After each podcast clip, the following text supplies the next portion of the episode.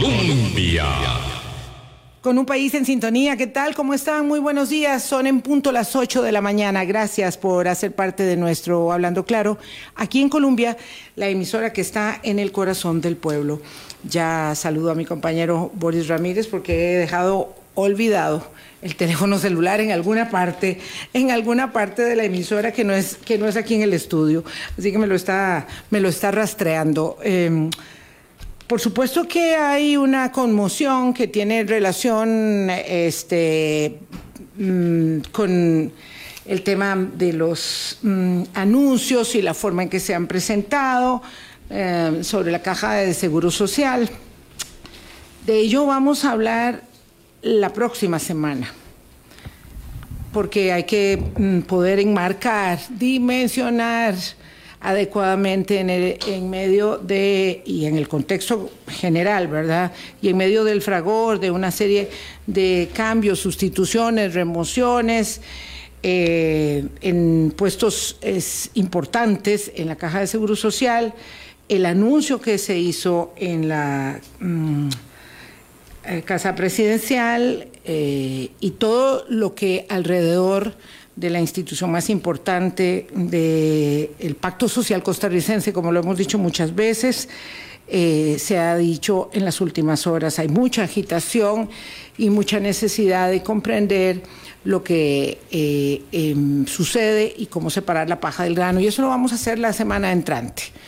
Hoy vamos a conversar sobre el problema enorme de la, de la desigualdad, gracias Boris, que nos eh, afecta eh, y lo hacemos con la guía y la orientación del Programa de Naciones Unidas para el Desarrollo, mostrando al país el último índice de desarrollo humano en conjunto con la Escuela de Estadística de la Universidad de Costa Rica y el CINERUVE, que es un sistema de información eh, de registro único de las personas que están en condición de mucha vulnerabilidad y que entonces nos permite tener un panorama que eh, hace referencia con las cifras más recientes posibles, disponibles, completas al 2020. Boris, ¿qué tal? Buenos días. Buenos días. Es que hoy nos ya, un poquito ya, tarde. No, ya yo, ya yo conté que se me perdió el teléfono, que se me perdieron los datos y que estábamos en eso. ¿Cómo Sí, estás? Muy bien, por dicha. Buenos días, eh, Vilma, y buenos días a todos los amigos y amigas de Hablando Claro. Cada vez que un instrumento que nos da información, que nos da herramientas para poder tomar decisiones en política pública y un instrumento como el Atlas de Desarrollo Cantonal que se ha venido eh, modificando, innovando, perfeccionando, es de aplaudir, es de aplaudir, ¿verdad? Y me llama muchísimo la atención y felicito al Programa de Naciones Unidas para el Desarrollo por seguir en este trabajo importante que se incluya a la Escuela de Estadística de la Universidad de Costa Rica y sobre todo los datos del CINERUVE, que es el sistema que nos permite realmente tener información focalizada, técnica y científica de dónde es que tenemos que apuntar para las vulnerabilidades. Entonces eso es un gran acierto.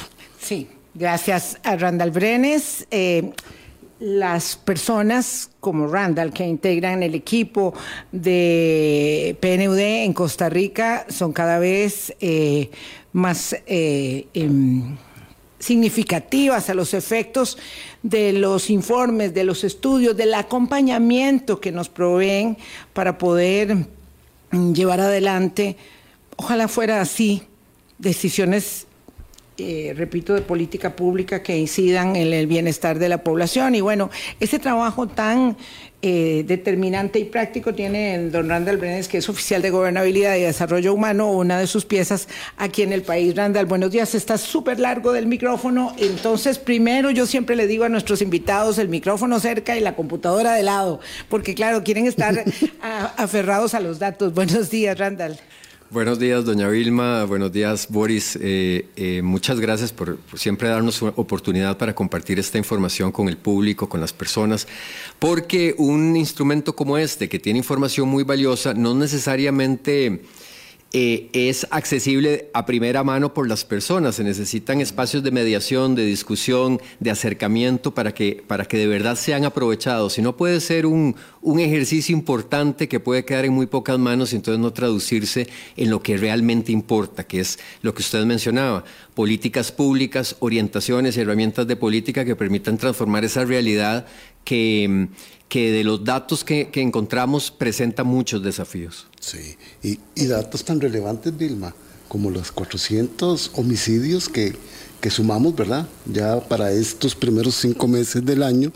Este, y la gente dirá que tiene que ver esto con la presentación del Atlas cantonal y tiene mucho que ver porque es donde tenemos que focalizar en qué zonas y en qué territorios del país hay que apalancar políticas públicas de educación, de empleo y salud. Yo de entrada le preguntaría a Randall justamente, ¿verdad? Porque estás hablando del dato de estos meses, de, de este 2023.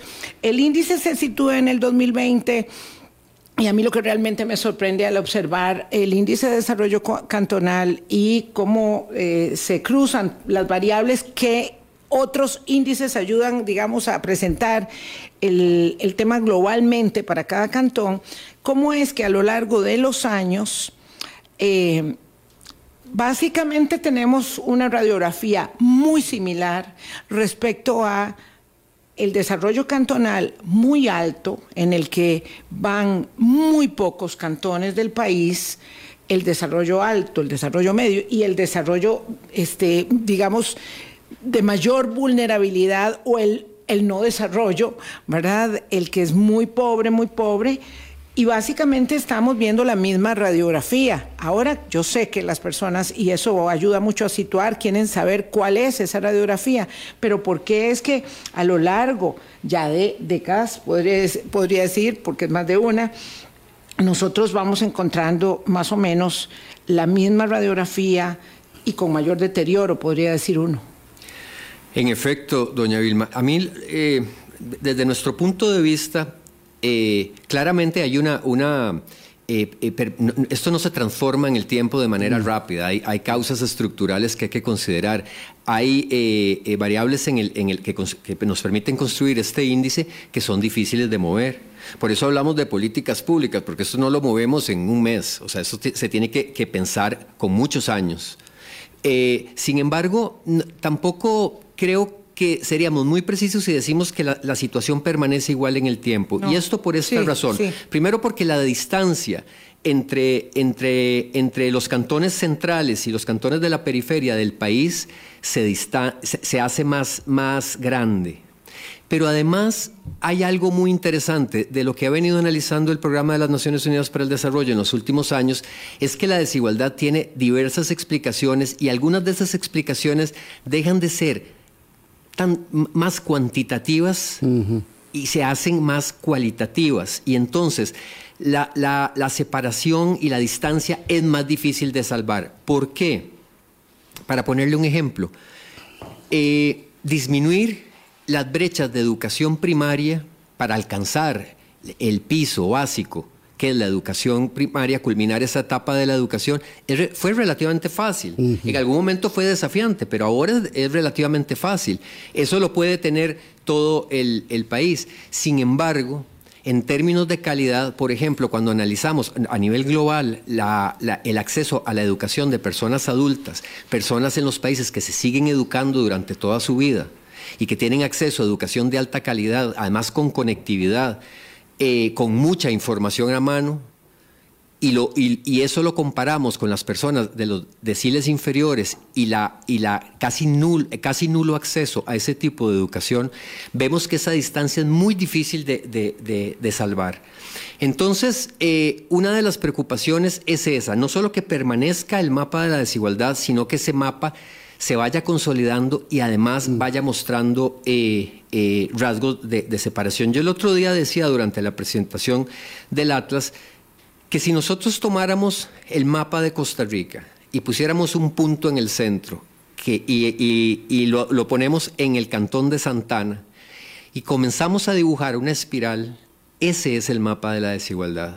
Conforme vamos alejando oh, el lápiz de Costa Rica y llegamos a, La Cruz en Guanacaste y a Matina, ahí están los extremos de la desigualdad. Entonces es una luz en el centro que se va difuminando hasta, las orillas. Exactamente. Exactamente.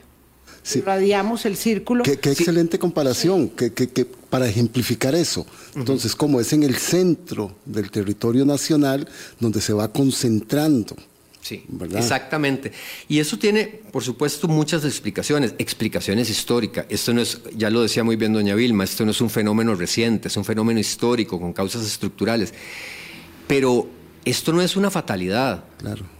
Y tampoco es producto del azar, es producto de las políticas públicas, de la inversión pública. Conversando con don Jorge Vargas Cuyel, que siempre nos ha acompañado en estos procesos de análisis de resultados y que, y que obviamente es un, es un comentarista muy atinado, nos, nos hablaba, en la materia. Nos hablaba, eh, por ejemplo, nos llamaba la atención sobre el tema de la inversión pública. O sea, cómo la inversión pública, que puede ser motor de la economía, también puede ser causa de desigualdad, cuando esa, esa inversión en obra, digamos, se distribuye mal en el país y se concentra en, en ciertas zonas y abandona otras o, simplemente no, no llega hasta ahí. Don Randall, y que el ejemplo que usted muy bien apunta, no nos confunda de que todo el centro del país, porque hay zonas periféricas en el centro del país que también tienen enormes desigualdades.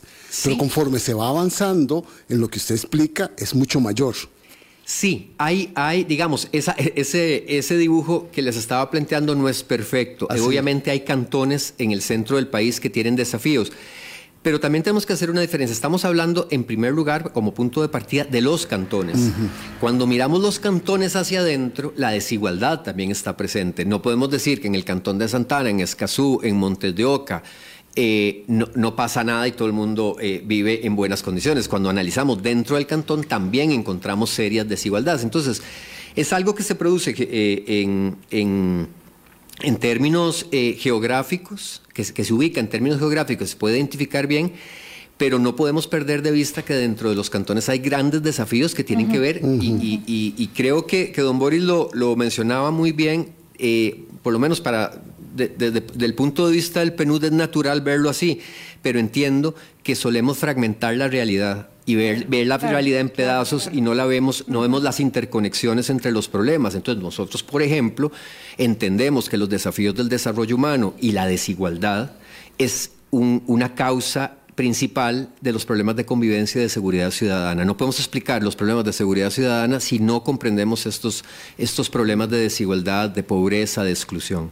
eso, eso evidentemente llega, llega muy fuerte porque cuando uno pone, como dice don Randall Brenes, la punta del compás, el eje central en, en Santa Ana, y evidentemente eso irradia a Escazú, a Belén, Montes de Oca, Moravia, Curridabat, San Pablo, San Isidro Heredia, Santo Domingo, La Unión, San Rafael, Santa Bárbara, Barba, Vázquez de Coronado y Mora, que ahí, ahí se acaban los, de, los, de, los, cantones de, desarrollo humano muy alto. Después sigo con lo demás, pero esto es solo para mm, amarrar el hilo de la conversación. La gente que está en, en Escazú, pues no es, la, no es lo mismo ¿verdad? Quien está en las, en las torres de edificios eh, eh, lindísimos con todo tipo de servicios que los que están aún en una circunstancia eh, muy particular, casi en, en, una vivencia de campo en San Antonio a la par de las mismas torres, ¿verdad? Digamos, este, o quien está en Curridabat, y no es lo mismo que viva, ¿verdad?, eh, en Monterán o en Tirraces, ¿verdad? Eh, eh, y nos pasa en todas partes. Claro, entonces un poco para entender que cuando uno habla de muy alto desarrollo humano, entiende que esas particularidades, ¿verdad?, no son datos absolutos, aunque se reflejen con muy alto estándar los que el índice nos arroja. Esto para hablar de los de muy alto desarrollo. Sí, además hay por lo menos tres orientaciones que el PNUD ha insistido en dar a la hora de analizar la desigualdad. La primera es ir más allá de los promedios. Porque los promedios, claro que son útiles para, para, para, simplificar la realidad y hacer análisis, pero tenemos que levantar la cortina de los promedios para ver qué hay detrás. Costa Rica es un país de alto desarrollo humano. Así está en, el índice, en, el informe global de PNUD. Eh, Costa Rica es un país de alto desarrollo humano, pero cuando usted levanta la cortina se encuentran los desafíos de la cruz, de la franja fronteriza, de los chiles, eh, de, la zona sur. Eh, entonces, ese país resumido en un promedio puede, puede producir el resultado perverso de que ocultemos esas, esos desafíos del desarrollo. Entonces tenemos que identificarlos. Fíjese la, la, cómo, cómo se, se, parte casi perfectamente el país y cómo se, se fragmenta, que si usted analiza los cantones de Limón, de Punta Arenas y de, y de Guanacaste, todos están por debajo del promedio nacional de desarrollo humano. Mm. Todos los cantones de las costas. Eh, sí, si, uno, lo toma para, digamos, como para que tengan referencia, ¿verdad? Yo sé que esto es lo que más interesa siempre. Perdón, Randall, que lo interrumpa. Entonces veamos el índice de abajo hacia arriba, digamos, y entonces ahí eh, lo que dice Randall, ¿verdad? Encuentra Matina, La Cruz, Talamanca, Buenos Aires, Ojancha, Los Chiles, Dota, eh, Tarrazú, San Mateo, Guasimo, Pala, Quepos, Cotobruz, Parrita, Nandayure, Bagaces, Arapiquí, Limón, Carrillo, León Cortés, Corredores, Garavito, Punta Arenas, Santa Cruz, Cañas, Tilarán. ¿Dónde están? Claro, vea por ejemplo. ¿Cuáles provincias? Heredia todos los cantones de Heredia están por encima del promedio nacional de desarrollo humano, excepto Sarapiquí. Excepto Sarapiquí, que, está parte de, aquel, de, ese grupo. También eh, eh, podemos caer en la tentación y que yo sé que lo hacemos porque, porque así estamos distribuidos administrativamente, de comenzar a analizar por provincias, pero en realidad si, si, hablamos de desarrollo podríamos crear otras provincias, otra división, porque entonces nos damos cuenta que Heredia tiene ese alto desarrollo humano mientras no esté cerca de la frontera. Entonces yo ahí quería apuntar algo. Ciertamente hay grandes eh, desafíos para la igualdad en los cantones centrales.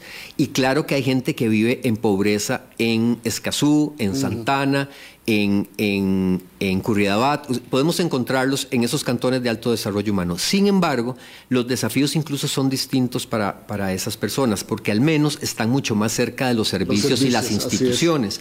Porque otra, si nosotros sumáramos mapas, hiciéramos capas de mapas y, yo le planteara un mapa sobre la presencia institucional, más o menos el mapa es igual. La concentración de la, de la institucionalidad en los cantones de alto desarrollo humano y se va diluyendo y llegando hasta allá donde, donde donde se va perdiendo la institucionalidad, donde, donde persiste la policía, que está en todos los lugares del país, la educación y algunos servicios de, salud. pero de, digamos, con menores capacidades. Por ejemplo, en, eh, eso nos, nos el, eh, antier invitamos eh, a un foro que nos hicieron el favor de participar don Jorge Vargas Cuyel, la señora vicepresidenta de la República, la vicealcaldesa de Limón y el alcalde de la Cruz y el alcalde de la Cruz, eh, que están en, al final de esa tabla, con grandes desafíos, nos hablaba de eso, de, mire, ¿Cómo, habla, ¿Cómo, le hablamos y cómo, eh, a, las personas de, la cruz y cómo, cómo movemos esto cuando los servicios de salud están tan lejos, el hospital está en Liberia, a, varias horas de, muchas poblaciones?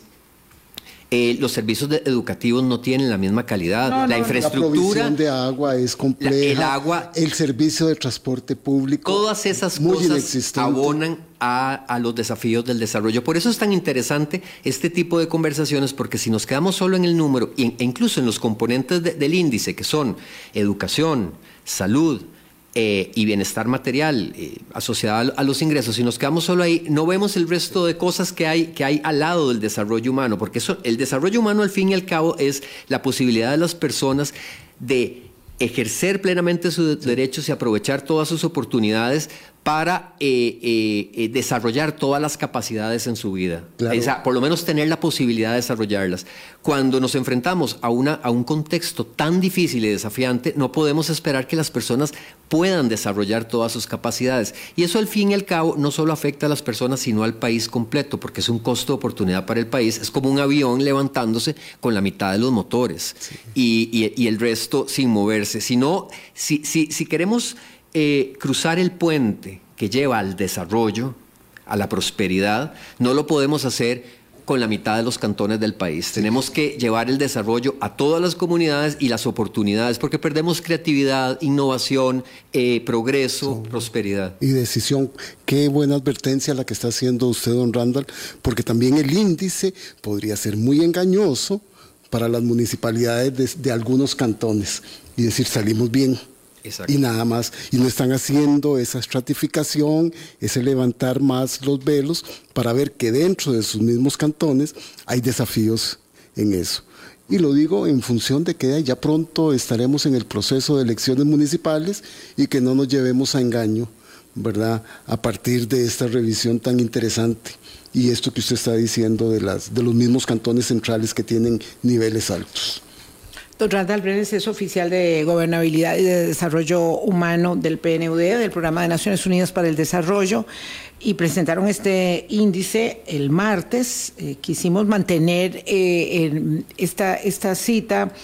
a veces la agenda nos va empujando por el cambio, este, porque la dinámica es muy vertiginosa, pero hay que poder eh, parar un momento para observar las cosas que son realmente de carácter estructural eh, respecto del desarrollo, respecto de la eh, posibilidad que tenemos como país de construir conjuntamente soluciones para los enormes desafíos que tenemos. Finalmente, el pasado ya pasó. Finalmente, tenemos en manos eh, este presente que es eh, inmediatísimo, ¿verdad? Que pasa cada momento y es un futuro que estamos construyendo siempre. ¿Cómo lo estamos construyendo? ¿Cómo lo estamos viendo? Los informes, los índices, los diagnósticos del PNUD, del Estado de la Nación, de los centros de investigación universitarios, en fin, hay varios muy valiosos que nos acompañan, el INEC, por supuesto. Eh, finalmente, ¿verdad? ¿Cómo los aprovechamos o cómo los, desaprovechamos. Vamos a la pausa y regresamos. Colombia. Con un país en sintonía 824. Seguimos conversando con Randall Brenes del Programa de Naciones Unidas para el Desarrollo. es muy difícil entender cómo un país tan pequeño, tan pequeño, Randall, em, que logró grandes conquistas y las tiene, las las tiene, ¿verdad? No, no, no, es, que, no es que todo está destruido, eh, por supuesto, es em, incapaz de llevar los motores del desarrollo, como dice usted, de manera eh, más equitativa, menos equitativa, no importa cómo se ponga. Em, es que siempre pienso en esto. Cuando uno observa el territorio de, un país continente como Brasil, o el territorio eh, de Chile, o el territorio de Colombia, o las selvas amazónicas de los países andinos, uno dice, wow, sí, muy complicado, pero nosotros somos un territorio muy pequeño, ¿verdad? Atenazado por estos desafíos y hemos logrado aumentar la cobertura boscosa, por ejemplo, a un nivel impresionante, reservar el territorio en parques nacionales, en, mm. en, otras áreas de protección. Ampliar el territorio marino. Ampliar el territorio, sí, ahí todavía la tarea es súper incipiente también, pero entonces no logramos eh, encadenar a la población al desarrollo y con el paso de los años lo que hemos ido haciendo es semejándonos más a las gráficas, a las fotografías de la desigualdad del resto de América Latina. Así es, el, nosotros, digamos, podemos ver también una parte positiva. Si nosotros eh, eh, analizamos el índice de desarrollo humano, eh, ningún cantón de Costa Rica muestra bajo desarrollo humano. Todos parten de de, medio desarrollo humano. O sea, eso es positivo. Sí, solo tenemos muy alto, alto y medio. Yo dije. No, llegamos hasta el bajo. Pero, claro, pero es, es que sí, es que ese medio es muy relativo. Debe ser el bajo en África, pero. Claro, porque, porque también uno se compara contra uno mismo. contra, eh, si, todos estuviéramos en una situación de precariedad en el país, eh, se comprendería más, pero, pero la comparación, ya no importa si es bajo o alto, entre la cruz que hemos que hemos, o Matina y, el, y, y Montes de Oca, Curridabat, la distancia es muy grande, si ya los vemos por separado. Sin embargo, usted sabe que cuando aplicamos el índice de desarrollo humano, lo aplicamos con una corrección que es la de desigualdad, o sea, le aplicamos la variable de desigualdad, porque el índice de desarrollo humano parte de la situación del cantón como si todo el mundo viviera igual. Pero cuando se aplica la desigualdad, hay un deterioro en el desarrollo humano, porque la, si, si, el, si el índice de desarrollo humano eh, si la desigualdad no existiera, el índice de desarrollo humano y el índice de desarrollo humano corregido por desigualdad serían exactamente el mismo mapa. Sin embargo, como existe la desigualdad, se deteriora el, índice. Entonces, eh, en ese caso, cuando aplicamos el índice de desarrollo humano corregido por desigualdad, le aplicamos la variable de desigualdad para ver cómo se distribuye eh, los recursos en, en el cantón, nos encontramos ahí sí eh, unos cantones de bajo desarrollo humano. Y entre esos está La Cruz, Ojancha, Nandayure, Buenos Aires, Talamanca y Matina. Entonces, eh, ¿Pero por qué? Porque la desigualdad es la piedra. Claro. Es el peñón con el que chocan las expectativas de calidad de vida de la gente. Nosotros decimos que el verdadero mapa de desarrollo humano es este, porque el otro es un ideal, este es el mapa real. Y entonces ahí nos encontramos grandes desafíos en políticas públicas, grandes desafíos para comprender eh, eh, las soluciones. Nosotros hemos observado, bueno, primero que hay, una, hay, un territorio fragmentado por, por el desarrollo humano, pero también hay otras fragmentaciones que tenemos que considerar. Nosotros tradicionalmente comprendemos la institucionalidad y las, y las políticas públicas de manera fragmentada mm. y así se construyen. No se hablan entre ellas ni se coordinan. Entonces, por ejemplo, en materia ambiental, cuando vemos que en la Cruz la mitad del territorio eh, y, ahora con la creación de, zonas de protección marina, eh, la mitad del territorio de la Cruz está bajo esa categoría, por supuesto que es una gran oportunidad para la mm. sostenibilidad, para, para, la lucha contra el cambio climático, es un aporte fundamental, pero ¿cómo, cómo las otras políticas pueden compensar esas políticas? ¿cómo, ¿Cómo le compensamos Exacto. todos nosotros, verdad? Como sociedad, como gobierno, como Estado, a la cruz el hecho de que tenga limitado su posibilidad de desarrollo a la mitad, porque tiene que tener una zona protegida que es la mitad también. Entonces, ¿cómo hacemos eso? ¿Por qué? Es que, ¿cuántos años, décadas de estar oyendo hablar de los mismos lugares con los mismos problemas. Esa era básicamente la reflexión desde el mm. inicio, Randall. Así es, porque, porque entonces no, no, le llegamos con las políticas públicas ni con la institucionalidad de manera coherente, articulada, no hay compensaciones, no, no, no se ven las afectaciones que una determinada política puede tener en la población y en el territorio. Y a veces tarda mucho en llegar la, la, solución. frente a o no llega, o, no, ha llegado del todo en muchos de los casos. no puede ser que, que, que Limón históricamente todos los cantones estén en esta situación. O sea, que, que, en Limón no se hayan hecho eh, y, y, no es que no se haya construido soluciones ni se hayan hecho intervenciones, pero... Se han hecho, pero no son suficientes. No son suficientes. Ni encadenan como deberían hacerlo, don Randall. Claro, sigue habiendo una concentración en la generación de empleo, por ejemplo, en la, generación de oportunidades de emprendimiento, en el financiamiento para el desarrollo, en los mismos cantones. Porque claro, el punto de partida eh, es, es, es, mucho más fácil eh, comenzar a trabajar en el desarrollo de un emprendimiento en un cantón de alto desarrollo humano, con ingresos, con, con una economía funcionando de manera adecuada, que, llevarlo hasta, hasta esos cantones. Entonces ahí el tema de las políticas públicas y la intervención del Estado es fundamental para orientar y generar eh, eh, eh, atracción para las inversiones, pero también para crear las condiciones para que se produzca, porque mientras no hayan oportunidades de educación de calidad, no haya infraestructura suficiente, no haya inversión en todos los niveles y en todas las áreas, va a ser muy complicado que, la, que el desarrollo se lleva ya. Don Randall, y en esta misma lógica que estaba planteando Vilma con respecto del cantón de la Cruz, en los cantones costeros, que le hemos dado como alternativas con el tema tan sensible de la pesca de arrastre. Este, que mucha gente vive de eso. Una comunidad como Chomes, donde sus mujeres tienen un emprendimiento interesantísimo con respecto de, de, de los moluscos y no tienen posibilidades, ¿verdad? Entonces es muy complicado porque seguimos condenando, a pesar de que hay intervención, de que hay programas, de que hay acciones que se dan, no se logran enraizar y encadenar completamente. Sí, ahí, hay una oportunidad de Punta Arenas eh, para comprender la interrelación entre las políticas y las consecuencias que tiene una política eh, eh, sobre la población. Lo de la pesca arrastre es uno, que desde luego defendemos la sostenibilidad de, los mares, la protección de los recursos marinos.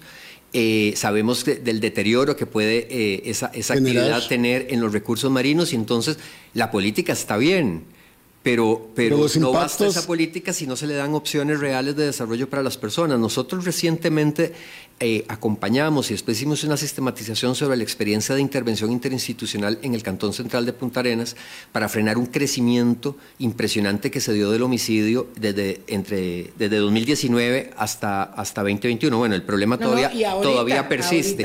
Sin embargo, encontramos una eh, experiencia muy interesante que fue que al llegar la institucionalidad toda junta, coordinada e eh, eh, a, intervenir en el cantón, en un proceso que ojalá se hubiera podido sostener más en el tiempo. Eh, Pero no se pudo. Sí, eh, hubo, hubo una, una, transición intergubernamental en la que se mantuvo, pero, pero creo que hay oportunidades para, para, fortalecerlo más. Y entonces era una intervención en todos los niveles, con todas las instituciones, y, ahí, y, en el análisis de ese proceso y en la sistematización que hicimos, logramos comprender muy bien y registrar lo que ya sabíamos de la afectación en, la, en el empleo, en las oportunidades de empleo, en las oportunidades de generación de ingresos para la población del Cantón Central, con las restricciones en la pesca y con, y con problemas que además más allá de, la pesca arrastre hay en las cadenas de valor, en las cadenas de distribución de, sus productos, que son eh, eh, eh, digamos, nocivas para esa población, pues, pierden con, ese mercado. Estamos hablando de lo mismo, o sea, si la pesca de arrastre este, es nociva para la sostenibilidad este, del ecosistema y decidimos que queremos pagar ¿verdad? Para la recuperación. ¿Cómo lo hacemos? Ah, no, no, pero además comiendo camarones de los países vecinos donde se está arrasando el mismo ecosistema, porque al final esto, esto no tiene fronteras, porque somos así, un poco de doble rasero. Eh, lo cierto es que además deberíamos proporcionarle a las personas que eh, tenían como única fuente mm, de autosostenimiento esa actividad las herramientas necesarias.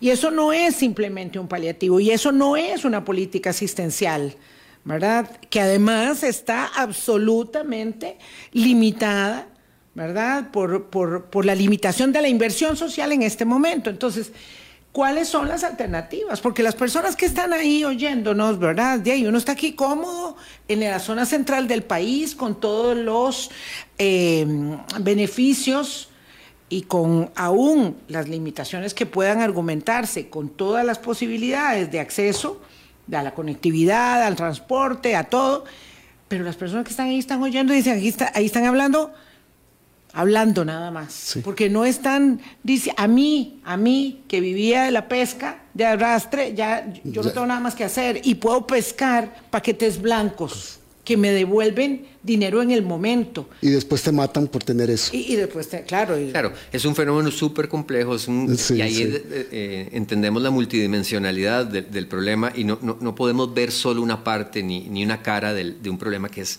multifacético. El, el, las soluciones tienen que ser iguales, se tiene que intervenir de la misma forma. Eh, hay una asociación entre el desempleo, la prisionalización, la, la criminalidad el, en, en, ese, en ese lugar. Y, y, y estoy empleando esa, ese ejemplo, pero hay muchos más en el país. Tenemos un, un, trabajo muy potente reciente ahí en el que también hemos acompañado eh, em, emprendimientos productivos de mujeres, lo hemos hecho eh, con el IMAS, con el Sistema de Protección Social, lo seguimos haciendo.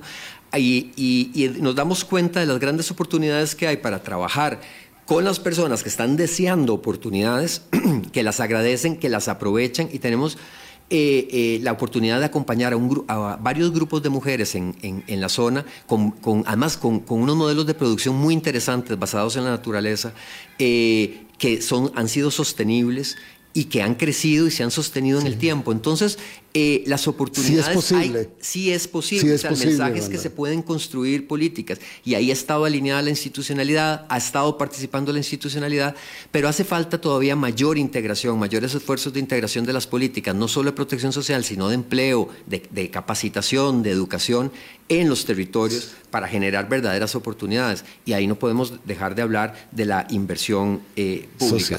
Podríamos hablar incluso del sistema fiscal, por ejemplo, las características que tiene, porque una de las cosas que, ha analizado el PNUD en estos esfuerzos para comprender mejor el desarrollo humano, en un informe eh, reciente de 2021 en, eh, de América Latina y el Caribe que realizó el, el, Programa de las Naciones Unidas para el Desarrollo, se hacen una serie de, de observaciones sobre el sobre, sobre los desafíos y sobre los problemas del desarrollo en América Latina, entre ellos el sistema fiscal regresivo. Eh, si se analizan los países de América Latina y analizamos el Gini, el, índice para, para, establecer la eh, desigualdad antes y después de impuestos y transferencias se queda en el mismo lugar. Cuando uno lo analiza, por ejemplo, los países europeos, baja 45 puntos, 50 puntos, pero en Costa Rica no se mueve y en, los, en el resto de los países de la región no se mueve porque el, la fiscalidad en nuestros países no tiene ningún efecto redistributivo sea porque no lo tiene en sí mismo, sea porque después a través de, ciertas, eh, de ciertos beneficios para ciertos sectores se compensan los impuestos. Entonces no hay un verdadero eh, efecto redistributivo a través del sistema fiscal. Entonces eso es algo en lo que hay que pensar. Pero también vivimos una región de muy bajo crecimiento, alta desigualdad, altísima informalidad que deja en una situación de vulnerabilidad a la mitad de la población en casi todos los países. Costa Rica no es la excepción. Y entonces en un panorama como ese, que además todo eso potencia la inseguridad ciudadana, los problemas de convivencia, no podemos esperar, digamos, sociedades más prósperas, igualitarias, pacíficas, porque, porque esos problemas abonan a una profundización de otros, como, como, mencionaba la, seguridad ciudadana. Y el descrédito al sistema. Pero, don Randall, antes que quisiera agradecerle esa ubicación a tierra que nos hace, porque sí, cuando se llega a ciertos sectores, a ciertas poblaciones, y se les entregan las herramientas y el tejido institucional funciona, hemos podido ver casos muy, muy interesantes y muy exitosos. Y en las oportunidades que yo he tenido de recorrer el país, siempre he reconocido que muchos de esos emprendimientos exitosos, cuando hay esa coordinación, es de mujeres. Es de mujeres, ¿verdad? Que, que toman las oportunidades, toman las herramientas, toman el financiamiento y salen adelante. Pero los índices también afectan mucho más la, cuando se valora el componente género eh, Randall, bueno, vamos a la pausa y luego lo conversamos. También tiene consideraciones particulares para, con las mujeres y las posibilidades de ir adelante con sus propios proyectos de desarrollo personal, profesional, que por supuesto son comunitarios y nacionales. Vamos a hacer la pausa y regresamos. Colombia. Con un país en sintonía 840. Lo que decíamos antes, ¿verdad? Es que en realidad las circunstancias de la limitación de provisión de servicios, ¿verdad? Y eso también es histórico, mm. afecta mucho en el desarrollo y en el desempeño a las mujeres que viven en la informalidad, en, una enorme cantidad, que por supuesto además hay que decir que este informe es del 2020, está atenazando, vamos, mm. es de hoy, pero con eh, datos del 2020, está pero absolutamente marcado, y debimos haber dicho eso desde el principio, por aquello que era una pandemia. Mm. producida por el SARS-CoV-2, ¿se acuerdan? Que provocaba una enfermedad que se llamaba el COVID. Bueno, eso parece tan lejano y es tan reciente y está marcado el informe por, por esa circunstancia, ¿verdad? Entonces, esto es, es, eh, reseñable, sobre todo porque las redes de cuido, las posibilidades, eh, las triples jornadas, las posibilidades de eh, acceso a la educación y al trabajo formal nos están determinando de manera tan sentida.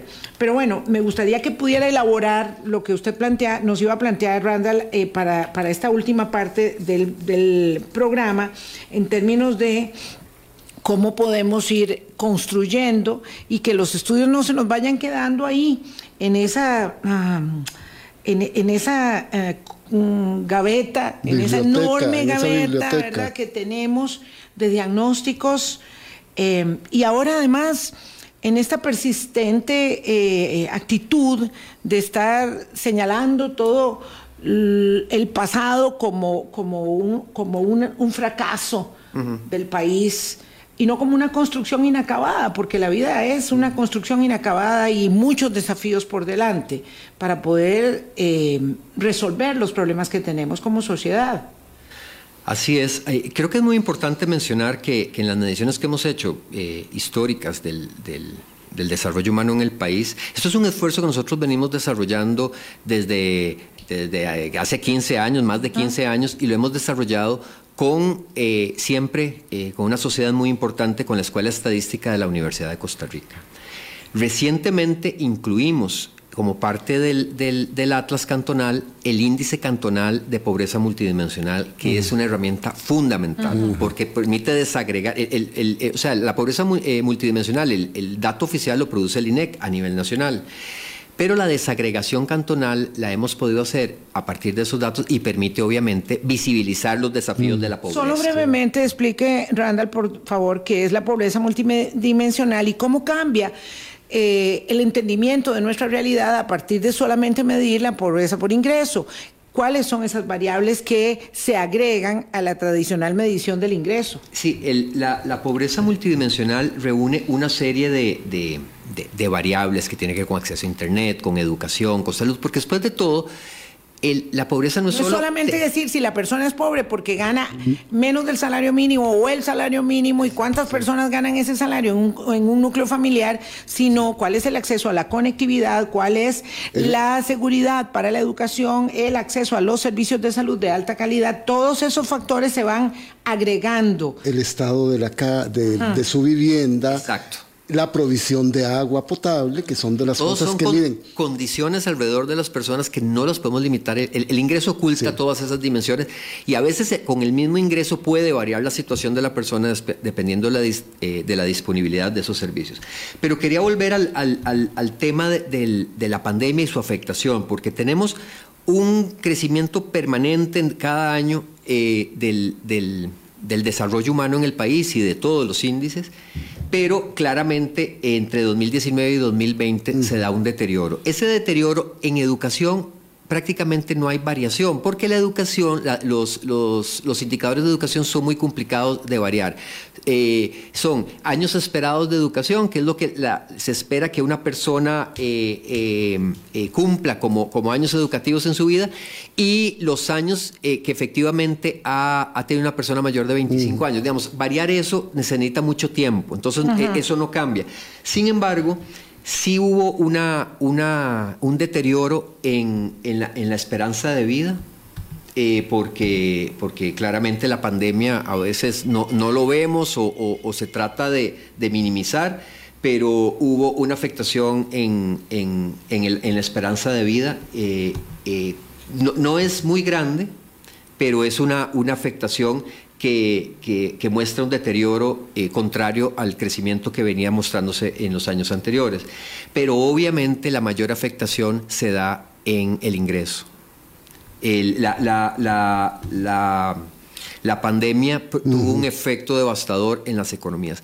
Ahora bien, eh, podríamos plantearlo eso y da para otro programa, pero si nosotros también ah, y si pudiéramos hacer eh, un análisis comparado de la situación de Costa Rica y otros países, tanto en esperanza de vida como en ingreso, creo que hubo, se podría demostrar eh, una importante efectividad de un sistema de salud robusto mm. y de políticas públicas claras en la materia y también efectos positivos de acciones eh, eh, de política pública para tratar de aminorar los efectos socioeconómicos de, la crisis que claramente se ven cuando uno hace una comparación con otros países. Pero la afectación existe y no se puede minimizar y fue seria. Y hay una disminución importante en, el bienestar material eh, de las personas que nos lleva a 10 años atrás. Sí, que de no haber tenido ese sistema de salud fortalecido como tal y una asistencia económica a muchas familias, los datos que estaríamos viendo serían otra cosa, don Randall. Con toda seguridad. Entonces ese es un tema que, que, es muy importante. Ahora que hablamos del ingreso, les había hablado de, de tres, eh, digamos, eh, recomendaciones que hace el PNUD para analizar eh, el, desarrollo humano. Al menos tres. Les había hablado de, ir más allá de los promedios, pero también hay que ir más allá del ingreso porque a veces nos quedamos pensando que el desarrollo y, el bienestar es solo el, ingreso económico y no es así. Y también hay una que es muy importante, que es ir más allá del presente porque pensamos que el desarrollo humano es estático, que siempre se va a comportar de la misma manera y tenemos que ver los riesgos futuros del desarrollo humano. Entre esos, por ejemplo, está el del riesgo climático, el de, el de la crisis climática. La capacidad de resiliencia que desarrollan las personas está asociada a su educación, a su ingreso, a su estabilidad. Los cantones centrales probablemente las personas que viven acá tendrán más probabilidad de desarrollar capacidades de resiliencia frente a la crisis del cambio climático y frente a otras crisis, crisis posibles de salud, que, los que viven en las periferias que tienen menos acceso a información, menos recursos, menos capacidad. Entonces, vamos a seguir viendo cómo los eventos climáticos van a seguir afectando con mucho más fuerza a algunas comunidades que ya de por sí tienen desafíos de desarrollo que a otras que tienen mejor infraestructura, que tienen mejores servicios y que tienen mejor eh, eh, eh, capacidades de prevención. Y si no comenzamos a ver eso desde ahora, no lo podemos corregir ni lo podemos prevenir. Por eso ir más allá del presente es fundamental para poder hacer una prospección sobre las amenazas al desarrollo humano futuras. Ay, don Randall, es que estaba usted diciendo eso y estaban pasando por mis ojos y por mi mente las imágenes terribles del invierno del año pasado en comunidades de desamparados. Y la que estamos viviendo ahora en comunidades cercanas, en Heredia, donde yo vivo que estos aguaceros intensos, cortos que han habido en esta temporada climática atípica que vamos a tener en, estos días apenas y, atípica como la que vamos a tener con el, impacto del niño, este fue mi alma, sí, este, ir más allá y ver eso, porque lo que pasó en Desamparados no se ha recuperado. No. Y ya estamos en el segundo invierno. Y, hay, y, hay, afectaciones, por ejemplo, en la zona norte por Otto, Nate, que todavía no se han recuperado. No se han recuperado. si, no se recuperan en el centro, es mucho más complicado por los temas de inversión y infraestructura que mencionábamos, que se recuperen eh, hacia afuera. No, no quisiera dejar, de, si me permiten, de mencionar algo muy rápidamente, que yo creo que, que, que hay que considerar y que tiene una gran implicación para el país. Nosotros, eh, eh, aparte del Atlas que está disponible en la mm. página web del PNUD, el instrumento que ustedes pueden consultar, pueden hacer cruces de variables, pueden analizar por cantón, por variable, eh, es, un, es, un, es una visualización del Atlas muy amigable. Elaboramos en esta ocasión, retomamos algo que hacíamos antes de, elaborar un informe sobre el Atlas. Y en ese informe se incluye un capítulo sobre un tema que, que nos resulta fundamental. Ese capítulo permite mostrar que el Atlas se puede utilizar para hacer otros análisis, pero el análisis en sí mismo es valioso porque hace una asociación entre participación política y desigualdad. Nosotros entendemos la desigualdad también como un desafío para la capacidad de incidencia de las personas. Una forma de ver la desigualdad es que hay personas que tienen un gran peso en la toma de decisiones de política pública en el país, eh, eh, personas y cantones, y hay otros que no se les toma en cuenta ni se escuchan sus voces. Pero esa implicación que tiene, hicimos un análisis, cruzamos la información con los resultados de, de la elección de 2022 y encontramos una equivalencia casi perfecta entre abstencionismo y bajo desarrollo humano. A más eh, desarrollo humano, más participación política. A menos desarrollo humano, menos participan las personas. Y eso no es una casualidad. Mm. Si la democracia y la, institucionalidad no es significativa ni ofrece resultados a las personas, vemos un fenómeno de desafiliación al sistema político y de confianza en la institucionalidad. Claro, una peligrosa casualidad. Claro, porque la desigualdad, eh, la falta de oportunidades, eh, la desilusión o la falta de ilusión por el proyecto presente y futuro de vida hace que la gente observe, eh, digamos, como poco valioso el sostenimiento del sistema democrático. ¿Para qué si a mí no me resuelve? ¿Para qué si no me da oportunidades? Así es. Y entonces hay un caldo fuertísimo, súper fértil, ¿verdad? Para el abono de las profecías de las soluciones mágicas. Exacto, los populismos proliferan en, este, en estos contextos porque obviamente frente a soluciones fallidas, frente a, respuestas que no llegan de, de la institucionalidad tradicional, ven una opción que les ofrece algo, dicen, bueno, no vamos a perder nada porque no hemos recibido. Porque, ya no tengo nada que perder. Exacto, y eso es muy peligroso porque eso afecta a las comunidades, pero afecta al país completo. Eh, para quienes creemos que la institucionalidad democrática es la única forma posible de plantear un modelo de desarrollo sostenible, eh, eh, eh, próspero, que alcance a todas las personas, ver ese deterioro en, la, confianza en la, democracia es complicado. Ahora, no quisiera dejar eso así como, como un panorama sombrío, porque, por ejemplo, volviendo de nuevo a la Cruz, que hemos estado conversando mucho sobre ese cantón, pero quiero concentrarlo ahí porque es un buen ejemplo de eso está abajo en la tabla de participación política en las elecciones nacionales. Fue uno de los cantones, si no el que más eh, abstencionismo mostró. Sin embargo, en la participación en las últimas elecciones municipales fue muy alto y por encima del promedio nacional. Tal vez porque también las personas entienden que en esos casos eh, la cercanía de esa institucionalidad es mucho más significativa para ellos que un gobierno lejano que, está, que no les responde, que, que no está presente. Entonces también hay que ver la significatividad que tienen las personas de la institución a la que se están afiliando. Entonces, no podríamos decir que hay una desafiliación completa de las personas de la Cruz a los mecanismos democráticos, sino las autoridades locales, forma de elección. Y, yo agregaría algo más, y es que nuestro proceso eh, de separación, de procesos de elección de autoridades eh, eh, locales. es muy reciente, en realidad, en la democracia nuestra. Eh, tiene apenas 20 años, o sea, cuatro o cinco procesos, ¿verdad? Más o menos por ahí andaba. entonces, claro, se está asentando y yo me pronunciaría por adelantado en contra de volver a homologar todo eso, porque creo que haber separado los procesos va a generar, esperaría, ¿verdad? Porque en esto eh, hay que, hay que eh, apostar con política pública y con educación eh, para la democracia a que eh, pueda irse consolidando procesos y, el, y gobiernos locales que tengan más capacidades, mm. más posibilidades de incidir en la vida de sus comunidades y que no sean solamente eh, las articulaciones alrededor de intereses ¿verdad? Muy puntuales los que vayan a eh, derivar quienes están ahí. Este proceso va a ser muy significativo. Muy interesante. Y qué dicha que don Randall, y qué dicha que don Randall toma el caso de la Cruz, porque es una, es un gobierno local cercano.